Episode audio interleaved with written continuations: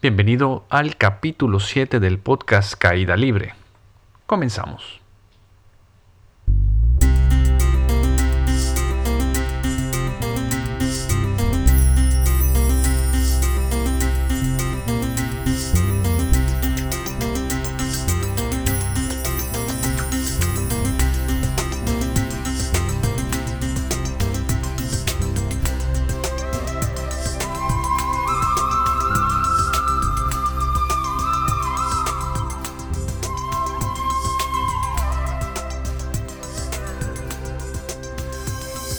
Bienvenidos, bienvenidos nuevamente a su podcast espiritual de cabecera, Caída Libre. Yo soy Carlos Cervera, un placer estar nuevamente con ustedes. Pasó un milagro de Navidad, ¿no? Siguen sin patrocinarnos, pero hubieron muchísimas reproducciones. Muchas gracias a todos por escucharnos, por compartir. Parece que la gente ya está llegando. Buenísima onda, me encantaría cada vez poder llegar a más personas, así que no olviden compartir este podcast con quien ustedes consideren Vamos a ir haciendo comunidad poco a poco. Entonces son todos muy bienvenidos, ¿verdad? Hoy es lunes eh, y tuve una revelación. Creo que estaría muy padre que tuviéramos podcast cada lunes. ¿Por qué? Bueno, porque descubrí que para muchas personas los lunes son horribles. Entonces, ¿qué mejor que estar viendo las cosas como horrible para poder centrarnos en las emociones y darle la oportunidad al ver y de ahí experimentar, porque todo lo que se experimenta se convierte en dicha, como dice Sri Ama Bhagavan. Así que me comprometo a subir un podcast nuevo cada lunes, pero para esto necesito que me echen la mano, mándenme sus temas, preguntas, comentarios, todo lo que salga de su roco pecho, mándenmelo por correo ya saben, mi correo es yo soy arroba carloselvera.com. Estaría muy padre. ¿De qué vamos a hablar el día de hoy? Hoy vamos a hablar sobre el Mukti. A petición de Mariana López Ponce, nos pidió que sería muy buena onda que tuviéramos como tema el Mukti y pues ese día llegó. Hoy vamos a hablar de lo que Mukti significa. Y yo creo que lo mejor para comenzar a ver qué es Mukti, sería prudente preguntar a quien todo lo sabe.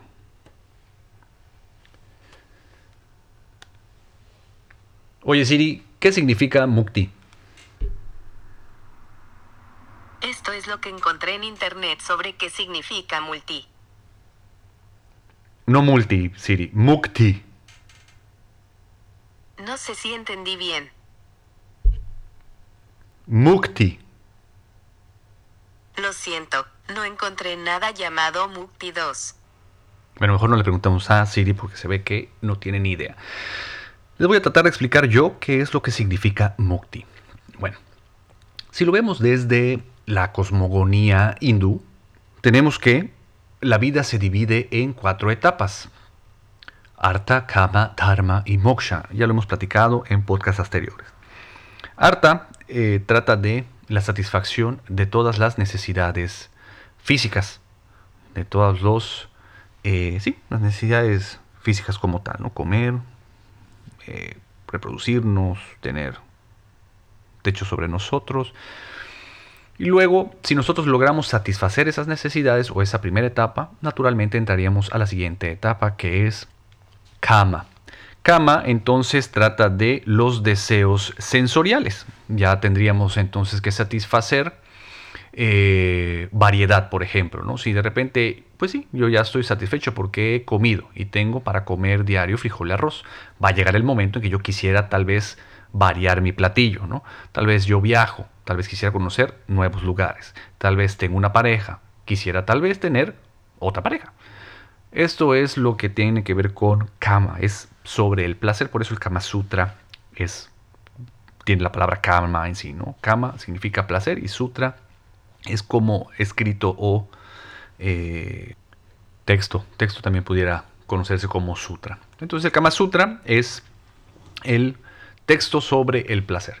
Una vez que nosotros logramos satisfacer Kama, entraríamos en teoría a Dharma. Dharma es lo que el hinduismo en lo que en el hinduismo se conoce como el camino de la rectitud.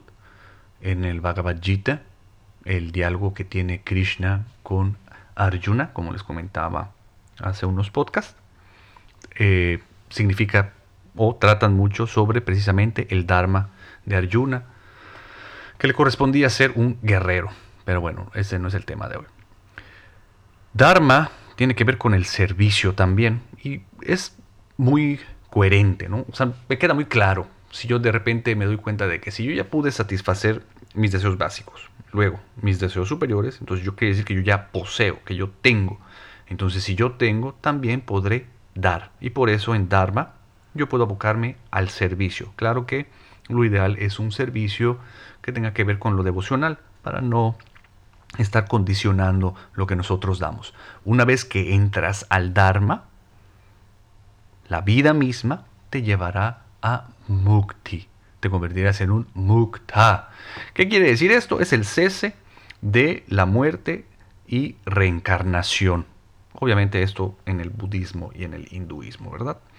Entonces mukti significaría cortar con eso. Pero recordemos que yo no soy hinduista ni tampoco soy budista. Mis enseñanzas están apegadas completamente a las enseñanzas de mis divinos avatares, Sri Bhagavan. Así que lo ideal tal vez sería preguntarle a Sri Bhagavan qué es lo que significa mukti para él. Eh, sí, ¿no? Pues vamos a ver qué es lo que dice Bhagavan al respecto de el mukti. Mukti. So, basically, what is life all about? What are we trying to do? We are trying to be free of suffering. All people suffer. There are only three types of suffering physical suffering, which you all know, psychological suffering, that also you know, problems in your family, problems in your profession, all kinds of other problems, hurt, pain, anger, frustration, conflict, all this is psychological suffering. And then there is a third suffering, which is called existential suffering. So you would either have physical suffering or psychological suffering or existential suffering. Any one of these you must have. You cannot be free of all the three forms of suffering. That is why there is this oneness equation on suffering physical suffering plus psychological suffering plus existential suffering is equal to a constant. If one comes down, the other will go up. If somebody is saying, I have no suffering at all, then he is either awakened or he is lying or he is a fool. Entonces, lo que Bhagavan dice es que la existencia misma es sufrimiento. Entonces, existencia igual a sufrimiento. Pero también nos dice que el sufrimiento se divide en tres tipos de sufrimiento. El sufrimiento psicológico, el sufrimiento biológico y el sufrimiento existencial. El sufrimiento biológico es todo aquel que el cuerpo siente. Por ejemplo, si yo meto la mano al fuego, pues este mismo sufrimiento, este dolor, hará que yo la retire y es lo que me mantiene con vida. Lo tenemos en nuestros genes, es parte de nuestro ADN y de lo que nos ha ayudado a evolucionar a lo que somos el día de hoy. Nos mantuvo vivos, por así decirlo, de los peligros físicos y externos que existen en la naturaleza, que obviamente cada vez hay menos en la actualidad. Luego está el sufrimiento psicológico. El sufrimiento psicológico es todo ese sufrimiento que empieza a nacer a partir de la mente. Viene de todo lo que imaginamos, todo lo que la mente proyecta. Eh, por ejemplo, estás caminando y de repente ves una serpiente en el piso y toda esta reacción que tiene tu cuerpo eh, proviene de pues el miedo que estás sintiendo de manera psicológica, porque de repente te das cuenta que no era una serpiente, sino que era una cuerda o la manguera eh, mal enrollada que estaba en el jardín. Inmediatamente este miedo psicológico te abandona. Y luego está el sufrimiento existencial, que este surge a partir de la lucha en el parto, cuando luchas por tu vida, por nacer, que estás pasando de lo que conoces como vida dentro del útero materno a la nueva existencia fuera de mamá. Ese periodo entre que luchas por salir y todavía no es tiempo, dependiendo del número de horas que tenga labor de parto mamá en cada uno de nosotros, pues es eh, igual a la cantidad de sufrimiento existencial que pudiésemos desarrollar en ese momento. Claro que mientras existas, ahí estará ese sufrimiento existencial. Luego Bhagavan nos dice que hay una ecuación formada por estos tres sufrimientos. Y lo que dice es que sufrimiento existencial más sufrimiento físico más sufrimiento psicológico es igual al total de sufrimiento que yo estoy sintiendo. ¿Esto qué significa? Que, por ejemplo, me paro de repente en la mañana, no me doy cuenta, y pateo la pata de mi cama con el dedo chiquito del pie. El dolor físico que siento en ese momento puede ser, por ejemplo, de un 80%, porque es tan fuerte el dolor que ocupa casi el 100% de mi dolor. Conforme va bajando el dolor, pues los otros dos sufrimientos que ocupaban el 20% restante van reacomodándose o reajustándose para poder seguir continuando con el 100%. Entonces, el que por lo general entra inmediatamente es el psicológico. Cuando te empiezas a sentir muy bruto por haber pateado la pata de tu cama por enésima vez, y lo que te empiezas a reclamar, que bruto eres, cómo no te fijas otra vez, porque en diario te tienes que estar lastimando, barabim, barabam. El físico va abandonando y va creciendo el sufrimiento psicológico. Ahora, hoy por hoy, por las tecnologías y porque realmente la gente puede sentirse segura y satisfacer las necesidades básicas mejor que nuestros ancestros, pues por lo general el sufrimiento psicológico y el físico están bastante controlados, ya sea abusando de alcohol y drogas para calmar el psicológico o con medicamentos manteniéndonos saludables por medio de el físico. Y entonces empezamos a tener vestigios del sufrimiento existencial. Y eso es lo que nos orilla a comenzar a veces un camino espiritual. Eso fue lo que sucedió en mi caso realmente. Entonces, ¿qué es despertar para Sri Bhagavan? El despertar es regresar al estado de unidad.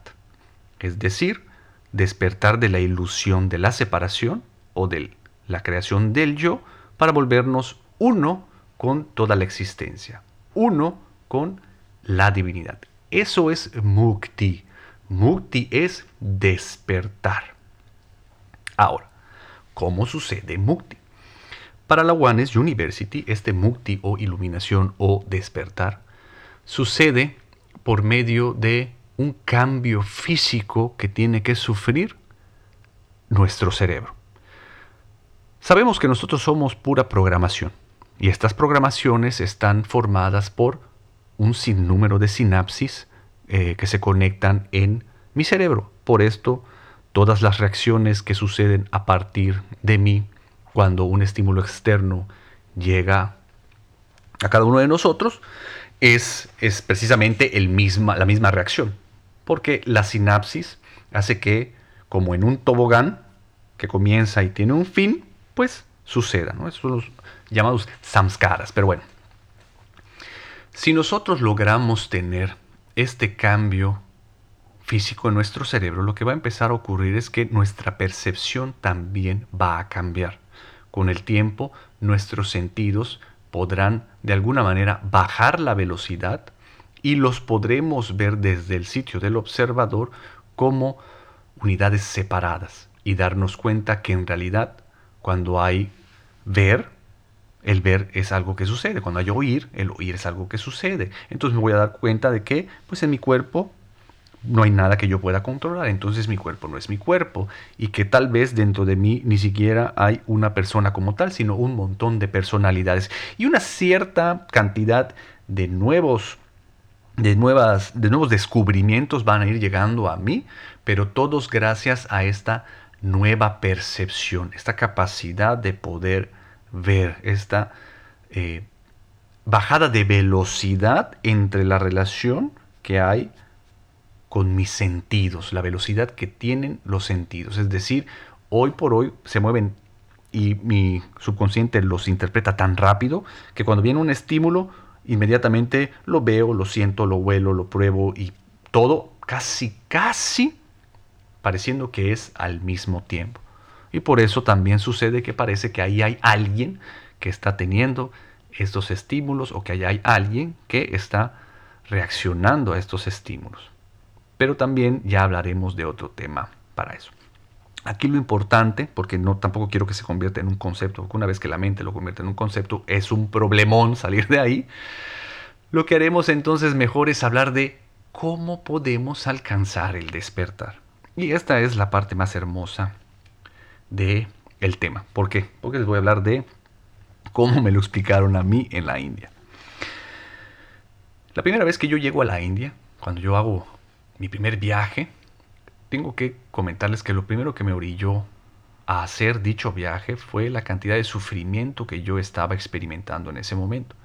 Ya llevaba algún tiempo en el camino espiritual y en la búsqueda, pero sin realmente poder tener avances, y por avances me refiero a dejar de sufrir.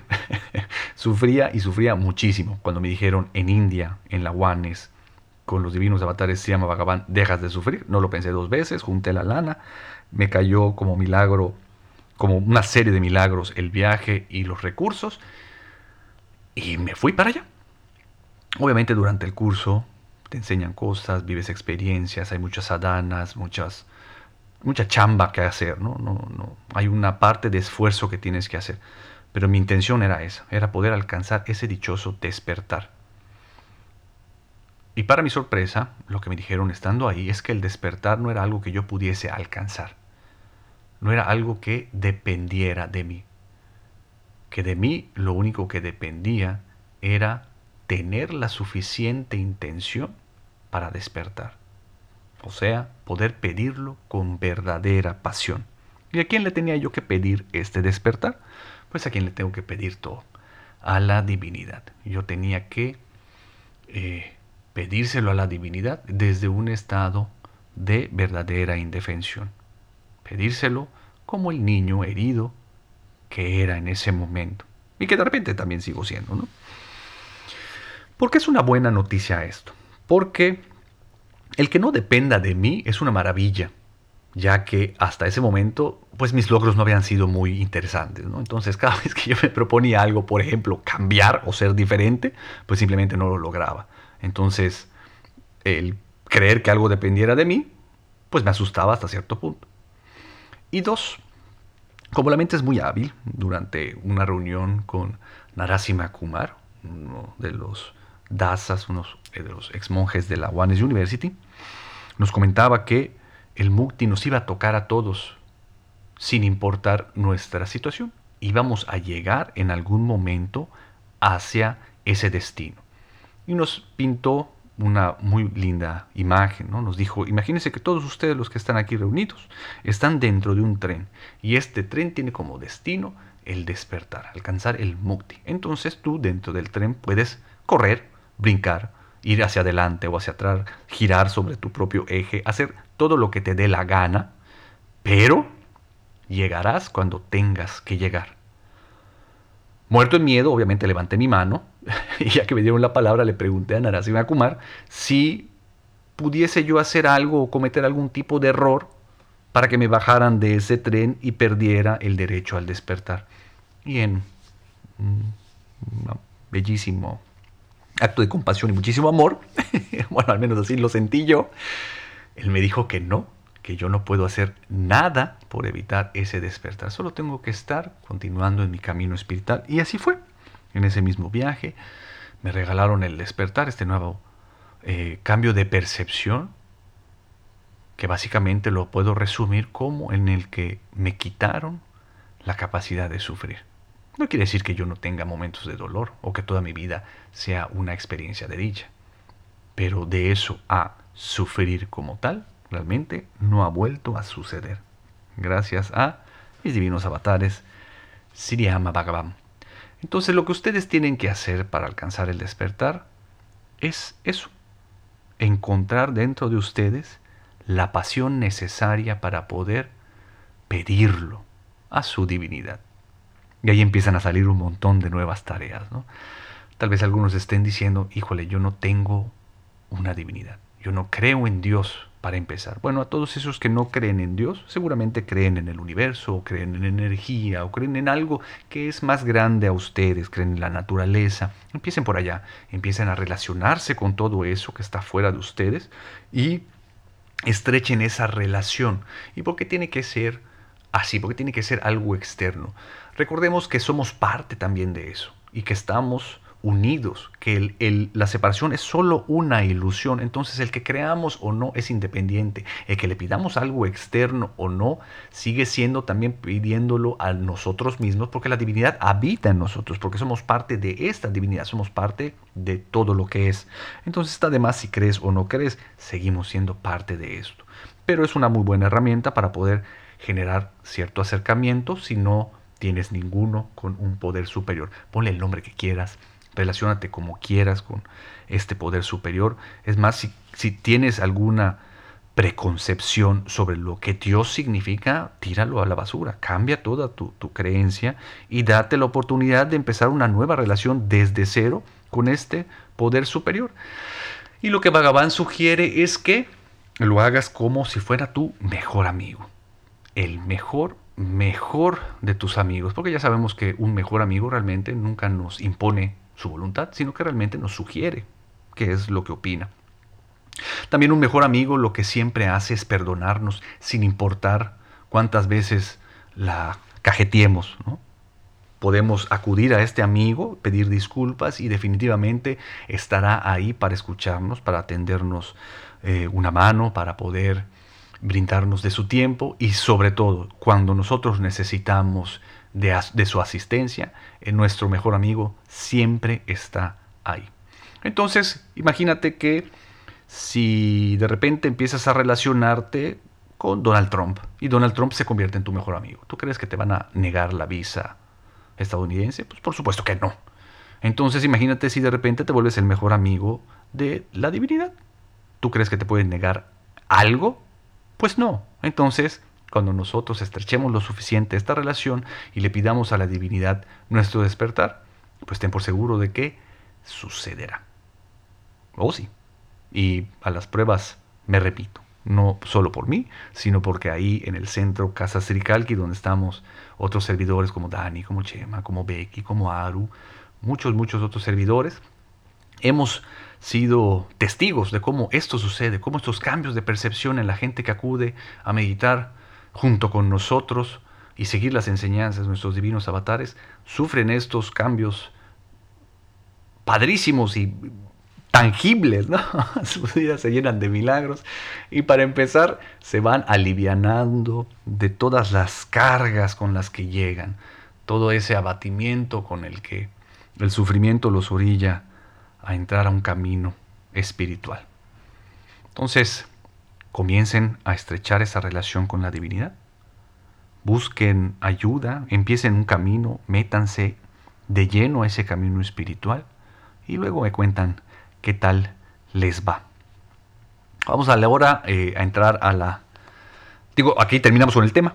No sé si logré poder explicar completamente lo que Mukti es. E insisto que es un tema sumamente vasto. Pero yo creo que para no darle tanta vuelta ni tampoco tanto material a la mente como para poder alejarnos del mukti, es suficiente con que digamos que es un cambio físico que sucede en nuestras conexiones cerebrales que traen como consecuencia una mejor percepción y esta mejor percepción me va a ayudar a ver una realidad diferente a la que veo de el aquí y el ahora. Imagínense que sufrimos de distintos problemas visuales. ¿no? Tengo miopía con astigmatismo e hipermetropía. Y sin lentes veo pues, la realidad de una manera. Con lentes la veo de una manera diferente. Eso es básicamente el despertar del que tanto hablamos en este programa y los que también seguimos las enseñanzas de Sri Bhagavan. Pues bueno, aquí terminamos con el tema y ahora vamos a entrar con la ronda de preguntas rápidas. Vamos a ver qué nos pregunta la gente que nos escucha. Mariana nos pregunta, si todo en esta vida está escrito, ¿cómo o cuándo aplica la poderosa frase, si lo crees, lo creas? ¿O cómo atraes las cosas?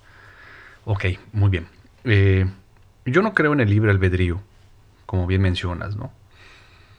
Cuando te refieres al que todo está escrito. Ahora, yo no literal pienso en que todo esté escrito como lo dice, ¿no? No hay un libro en el cual esté escrita eh, segundo a segundo lo que está sucediendo en mi vida, porque el tiempo, como nosotros lo conocemos, no es el único tiempo que existe. De hecho, cuando nosotros morimos y la conciencia abandona esta materia, entra a otro tipo de tiempo y no quiero revolverlos con esto. Pero bueno, eh, ¿en qué sentido no existe el libre albedrío y cómo sí podemos tener el poder de crear y de atraer lo que sucede a nuestro alrededor? Bueno,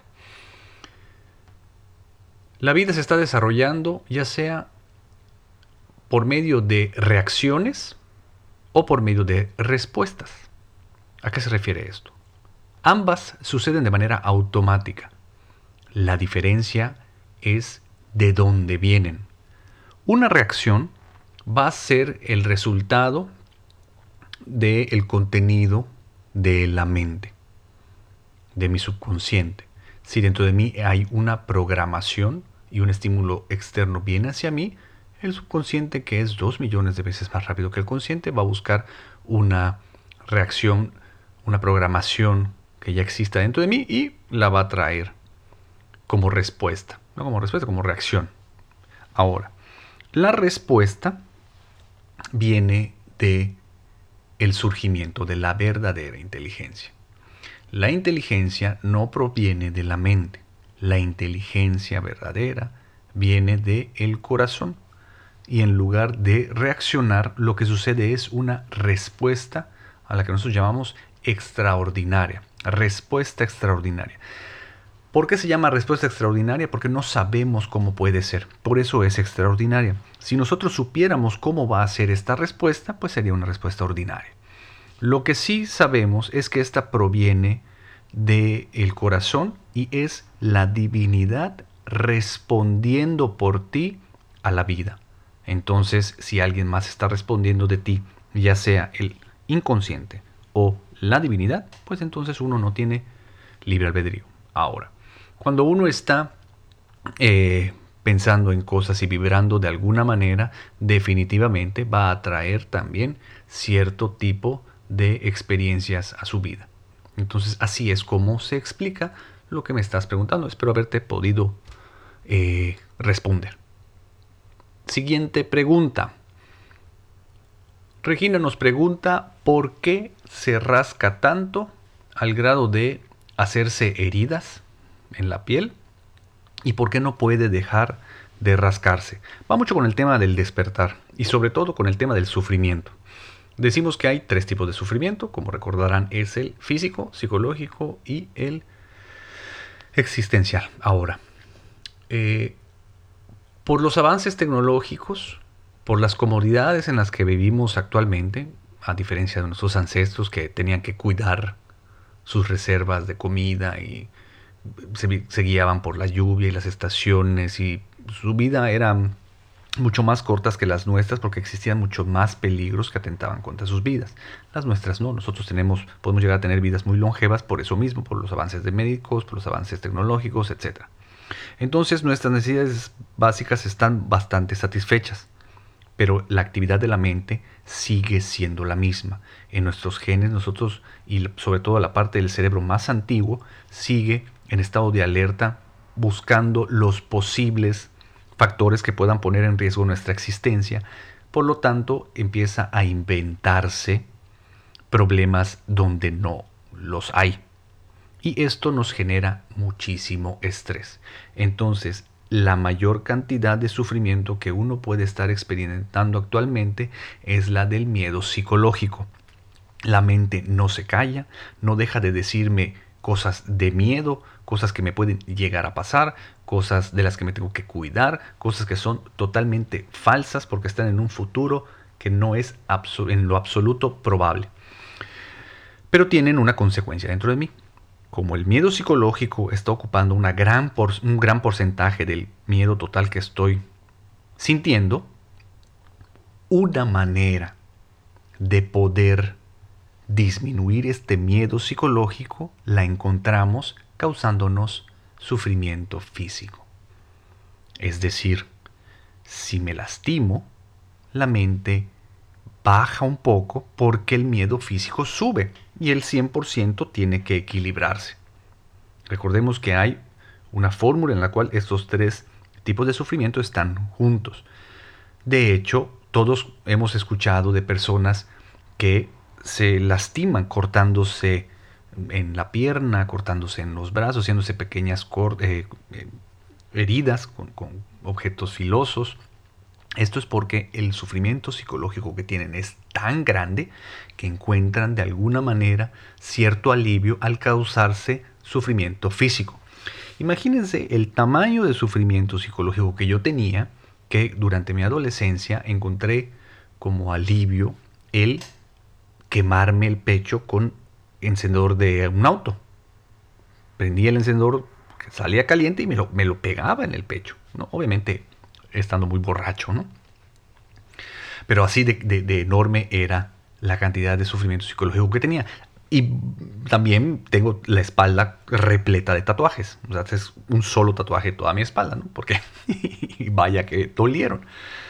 Pero bueno, eh, yo en lo personal, eso sí ya es muy personal, yo creo que la gran mayoría de las personas que cometen suicidio es por esto. La cantidad de sufrimiento psicológico llega a tales grados que necesitan hacerse muchas causarse mucho dolor físico y se les pasa la mano. Eso es mi creencia personal. Y estas son las preguntas que tenemos para la semana. Espero que les hayan servido a todos los que nos están escuchando. Espero haberles respondido a quienes las hicieron. Cualquier otra duda que tengan, recuerden mandármelas eh, a mi correo yo soy arroba carloscervera.com.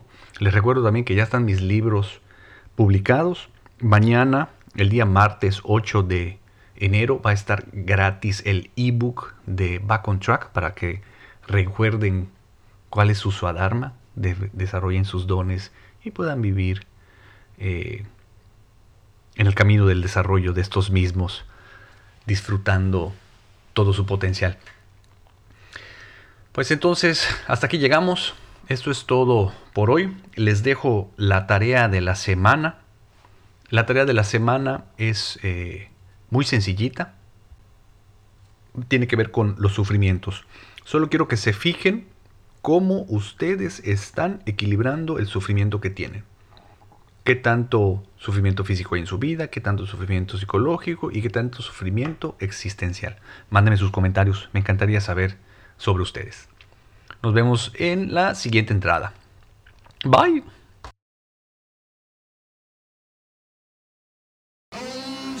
No olvides suscribirte al canal, entra a mi página web carloservera.com y sígueme en mis redes sociales. Este podcast ya se acabó. Nos vemos en el próximo.